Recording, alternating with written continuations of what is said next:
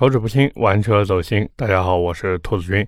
这期节目呀，也是咱们九月的问题汇总。我看有不少朋友在节目下方留言，也是很感谢各位的支持。还没来得及留言或者没念到留言的朋友呢，也别着急，你们可以发私信给我，或者等一等十月底最后一期节目。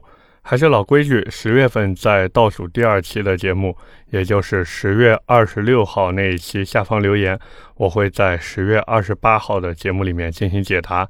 那么咱们闲言少叙，现在正式开始。第一个问题来自菲利波维奇。这个名字取的，你这是踢足球的菲利波维奇呢，还是打 UFC 的菲利波维奇？他说：“兔子海外 DIY 党询问 K Sport 的卡钳怎么样？跟长推的萨瓦尼尼是不是差不多？这个长推的萨瓦尼尼我也要说明一下，不是说这个萨瓦尼尼的卡钳做的有多好，只是因为这玩意儿在某猫有旗舰店，大家在购买和安装的时候呢比较方便。”对于新手入门来说，就不是那么容易踩坑嘛。因为国内现在很多原装卡钳配国产盘皮的 Brembo 和 AP，很多刚入门的车主呢，他就比较难去鉴别谁好谁坏嘛。因为做这个国产盘皮配原装卡钳的厂家非常非常的多，而且价格也是有的高有的低，非常的不透明。实际上啊，对于大多数想改车的人而言，价格有时候并没有那么的重要，重要的是自己不能买亏了。不能说因为你跟老板疯狂砍价，然后这卡钳就卖你八千，我是一个新客人，然后就卖我一万二，这是不对的，也不是一件好事儿。回到你说的问题上来呢，K Sport 这个牌子其实是个台湾的牌子嘛，你去他们的官网也能看得出来，像我们国产品牌一般都是用制动系统或者刹车来表示自己的卡钳产品，但是他们的官网上写的是煞车系统。那个煞就是天煞孤星的煞，这是台湾那边的叫法。这个牌子呢，其实一开始是做避震器起家的。现在台湾那边很多牌子都是这个样子。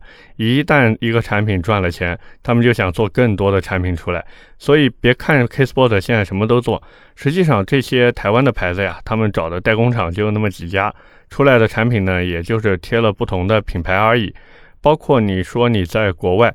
那你为什么不去买 Brembo 或者 AP 呢？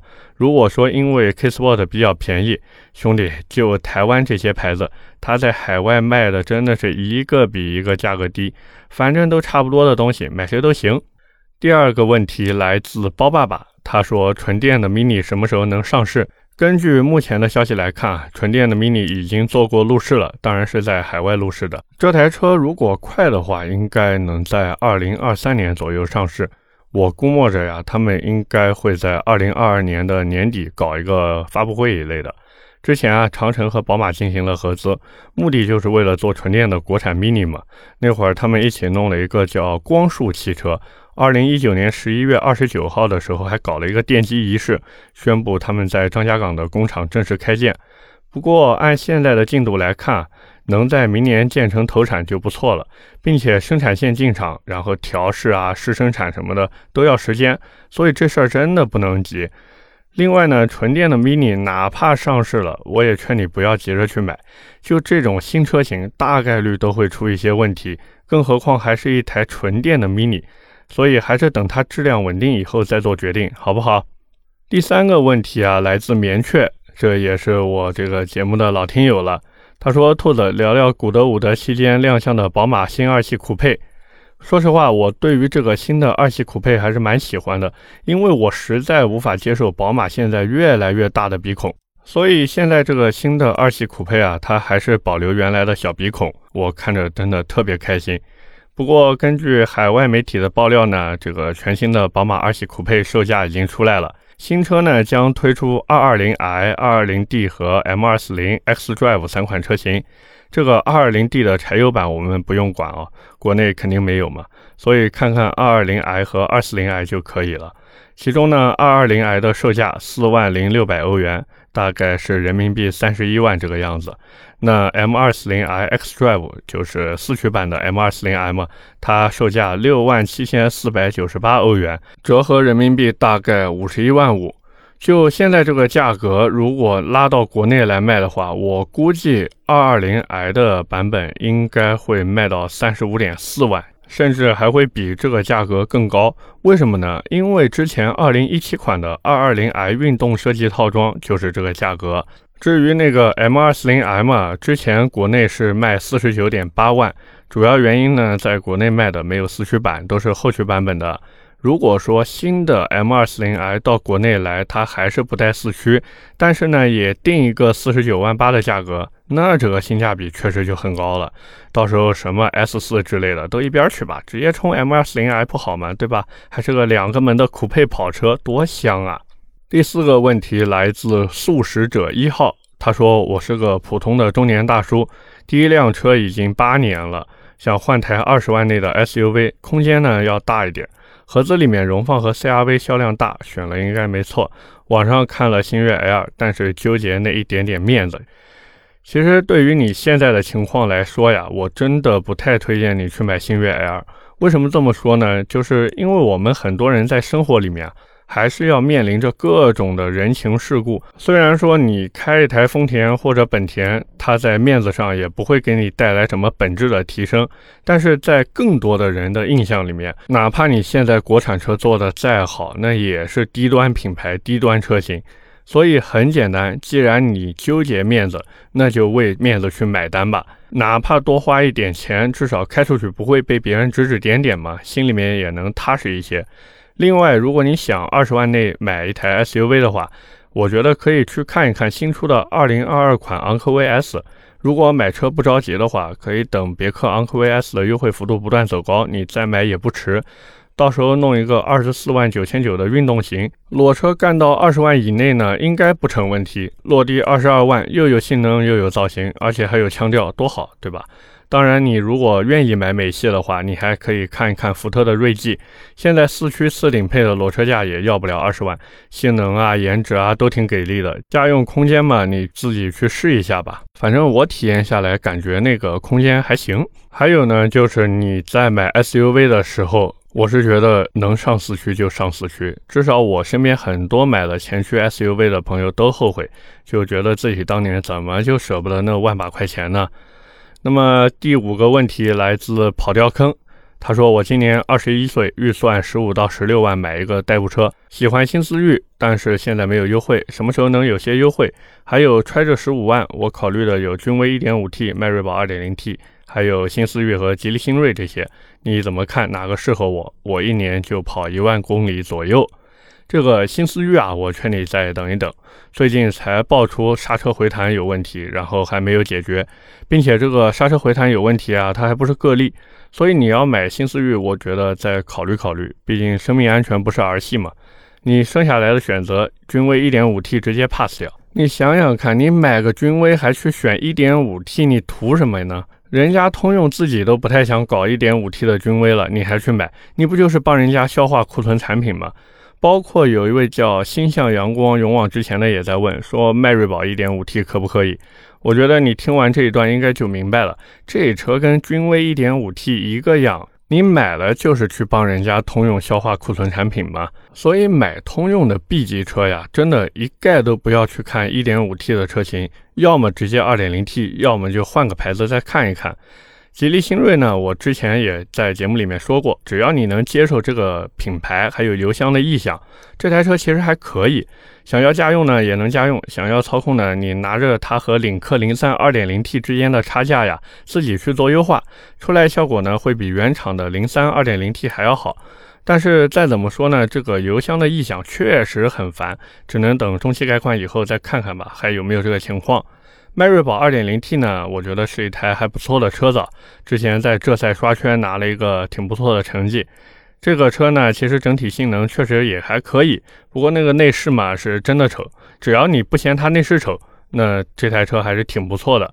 所以综合对比下来，我觉得你还是选迈锐宝 2.0T 吧，好不好？第六个问题来自杜尔西布尔。哎，这个名字很有意思呀，我记得是尼泊尔的一个城市的名字。他说：“兔子能不能点评一下福特 EVOS？” 哎呀，你这个问题不就问到我的强项上了吗？对吧？福特 EVOS 这个车其实很简单。你如果要买它，前提就是必须能接受它的造型。就这台车整体的车辆设计啊，让我想到了之前本田的歌诗图，都是走跨界的风格，只不过 EVOS 长得更扁更平，有点介于旅行车和 SUV 之间的感觉。至于这台车的配置呢，我觉得不需要多说什么了。福特现在当家的高功率 2.0T 加 8AT 变速箱嘛，而且这套动力系统在 EVOS 上面还又重新调教了一次。根据官方说法呢，是油耗会更低。而且车子里面还有一个一点一米的大连屏，反正科技感算是拉满了。但是呢，就我自己看来，这台车还是有一个小小的槽点啊，那就是为什么福特不给他配一套四驱上去呢？全系哪怕买到顶配都只是一个前驱车，就这还好意思预售价定个二十二点七八到二十六点零八万？我去买你福特图的是什么？图的就是性价比啊！你现在直接定个这么高的价格，我感觉钱都用来买你车子里面的电视机了。当然啊，不是说这台车不能买，各位呢可以再等一等，新车上市肯定没什么优惠，就这台车什么时候能优惠三万，什么时候再考虑吧。第七个问题呢，来自 M Prince M，这也是我们的一位老听友啊，他说自己想买一台买菜车，宝骏 E 一百和即将上市的五菱 Nano EV 怎么选？值得等吗？首先，宝骏 E 一百这台车直接不要看。你花三四万块钱买个这，还不如去买一台五菱宏光 mini EV。那个 Nano EV 呢，倒是可以再等一等。只是我总觉得这个 Nano EV 啊，它就是 mini EV 的换代车型。不过样子确实挺好看的，就看之后的上市价格能不能有惊喜了，好不好？第八个问题呢，来自糖醋排骨，我们走。他说很喜欢兔子聊车，以一个最近在考虑 A7 的潜在客户的角度，说说我的观点。他说：“A7 这种小众车啊，调性很重要。中国特供就是最大的问题。想想 S7、RS7 都是每个 A7 车主无法回避的梦，也是改车的目标。现在前面的大哥们一下子没了，似乎就只剩下行政豪华。但是呢，在行政豪华这个点上面，上有 A 八下有 A 六，A7L 就国产的这个车子，运动造型怎么都不搭，更不用说因为低趴造成的后排头部空间局促这个硬伤。”所以对未来 A7L 的用户群体定位感觉非常模糊，到底是家用还是运动还是行政？再说回他自己，在当前购车环境下，进口跟国产几乎同等价格都是六十万，所以要么选择大溜背加二点零前驱，要么选择三点零加四驱加空悬加后轮转向。这个时候灵魂的溜背相比较多出来的这些配置，是不是真的值得？确实会让人犹豫一下。然后呢，他也是在评论区里面发了一个像投票一样的东西，说到底应该买哪一台。就我自己的角度来看啊，你现在这个预算和需求放在这里，要不然呢，你可以考虑一下2019款的奥迪 A7 55 TFSI Quattro。毕竟现在才二零二一年嘛，到明年如果车源不紧张了，估计这台车的二手车价格还会再下来一点。你买回家准备一下，又能满足你的溜背需求，又能满足你的动力需求，一举两得嘛。当然，如果你就是要买新车的话，我觉得要不咱还是看一看 A6L 的五五 TFSI 吧，自己买回来搞一搞，弄一弄，真的不输给 A7。而且你看，相比于西装暴徒那种格调来说，奥迪 A6L 这种中山装暴徒，你难道不觉得更有味道吗？那么第九个问题来自矛盾双节棍，他说：“兔子，你老说等芯片不短缺了，价格就下来了，可是要等到什么时候芯片才不短缺啊？明年能行吗？难道说还要等到后年吗？”不会是等全球疫情彻底结束？那我估计这疫情至少还得流行几年。兔子预测一下，芯片啥时候能恢复，车价啥时候能下来？就依照目前的情况来看啊，我也无法准确的预测到底什么时候能不缺芯。只是根据各家厂商的规划来看，基本上到明年的下半年，缺芯片的情况呢会有所好转。实际上，我一直劝各位不是刚需就不要现在买车的原因很简单，就是因为价格太贵了嘛。各位想一想，车子买到手就是贬值的东西，而且你卖二手车的时候，它不会因为你买来的价格贵，然后卖掉的价格就高，除非你买的是限量版车型或者一车难求的小众产品，否则最后该是什么价就是什么价，那到时候你就亏大了呀。第十个问题啊，来自滴水成灰，他说：“兔子。”请问奥迪 Q2L e-tron 降价这么多，那它的 e-tron 会降价到什么地步？大概什么时候开始？这个奥迪 Q2L e-tron 啊，它之所以降价，就是因为它一方面卖不掉，另一方面呢，它是作为热销车型的陪衬品卖到 4S 店的，所以 4S 店哪怕亏钱都要把它卖掉。我记得我之前说过类似的故事啊，就比方说奔驰 S 级之前很热销嘛，那厂家就要求奔驰的 4S 店在下单奔驰 S 级的时候，必须要同时下单几台没什么人要的奔驰 B 级。这也是为什么奔驰 S 级当年疯狂加价，就是为了弥补奔驰 B 级亏掉的钱。那现在奥迪 Q2L e-tron 也是这个样子，用南京话来说，这台车就是一个搭子。所以，如果你真的想买这台车，我劝你还是算了吧。这台车的产品历史真的不行。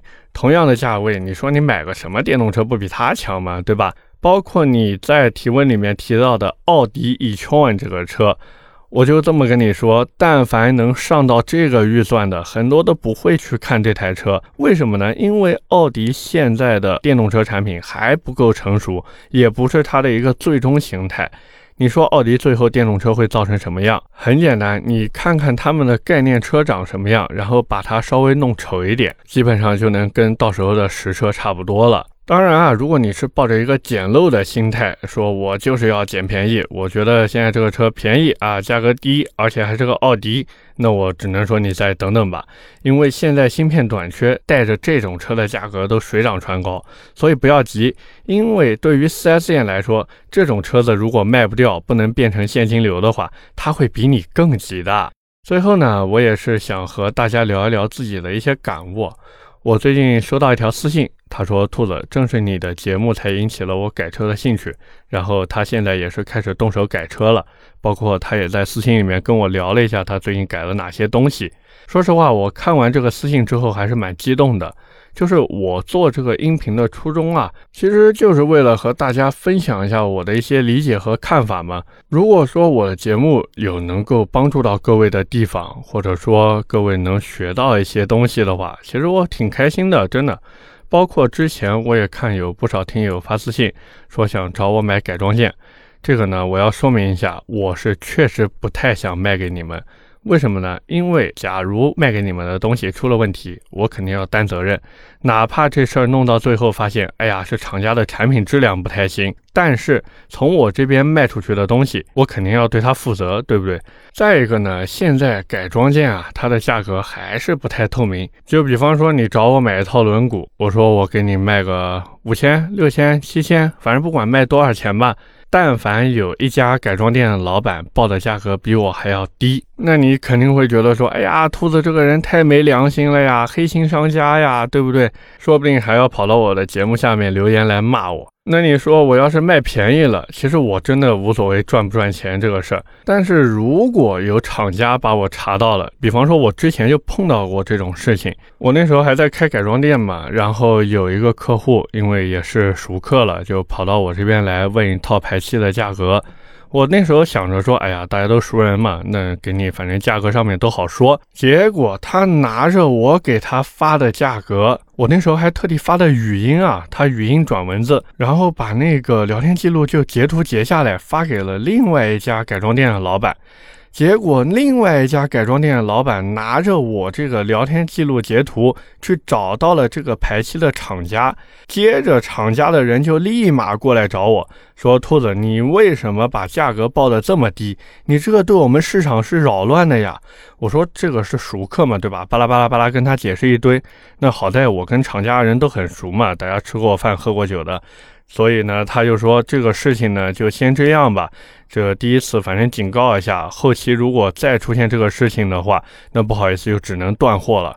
我说那行吧，那就这样吧，对吧？所以如果说我把这些东西真的卖给各位，不管贵还是便宜，卖贵了你们会骂我黑心商家，卖便宜的话我又要操心厂家那边会不会断我的货，就万一查到了嘛。所以呢，这事儿还是算了吧，好不好？各位如果真的想买改装件的话呢，我觉得还是去附近的改装店啊，或者说你可以在某宝上面找一找那些卖家。如果说你吃不准这个产品的价格，或者说你也不知道自己选哪个产品比较好，没关系，你可以发私信给我。包括我之前也给很多听友就私信里面回复了一些改装清单嘛，或者你也可以拿着你的改装清单，然后发给我，我也会帮你看一下这个清单还能不能进行一个调整。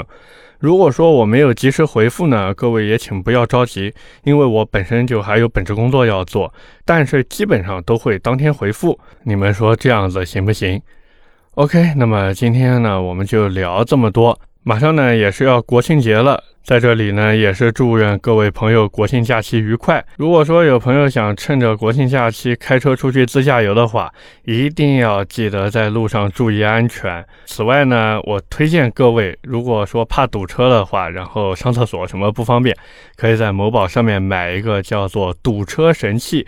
就是一个小袋子一样的，然后，好吧，那多的我就不多说了。这个也是祝愿各位啊，开开心心出门去，平平安安回家来。好的，那么我们今天的节目就到这里，也是感谢各位的收听和陪伴。点赞、评论、转发是对我最大的支持。我的节目会在每周二和每周四的凌晨更新，这样各位第二天一早起来就能听到我的节目了。如果你觉得我聊还行呢，也请点击订阅专辑，这样子在更新的时候就会第一时间收到提示啦。那么我们下期的节目接着聊，拜拜。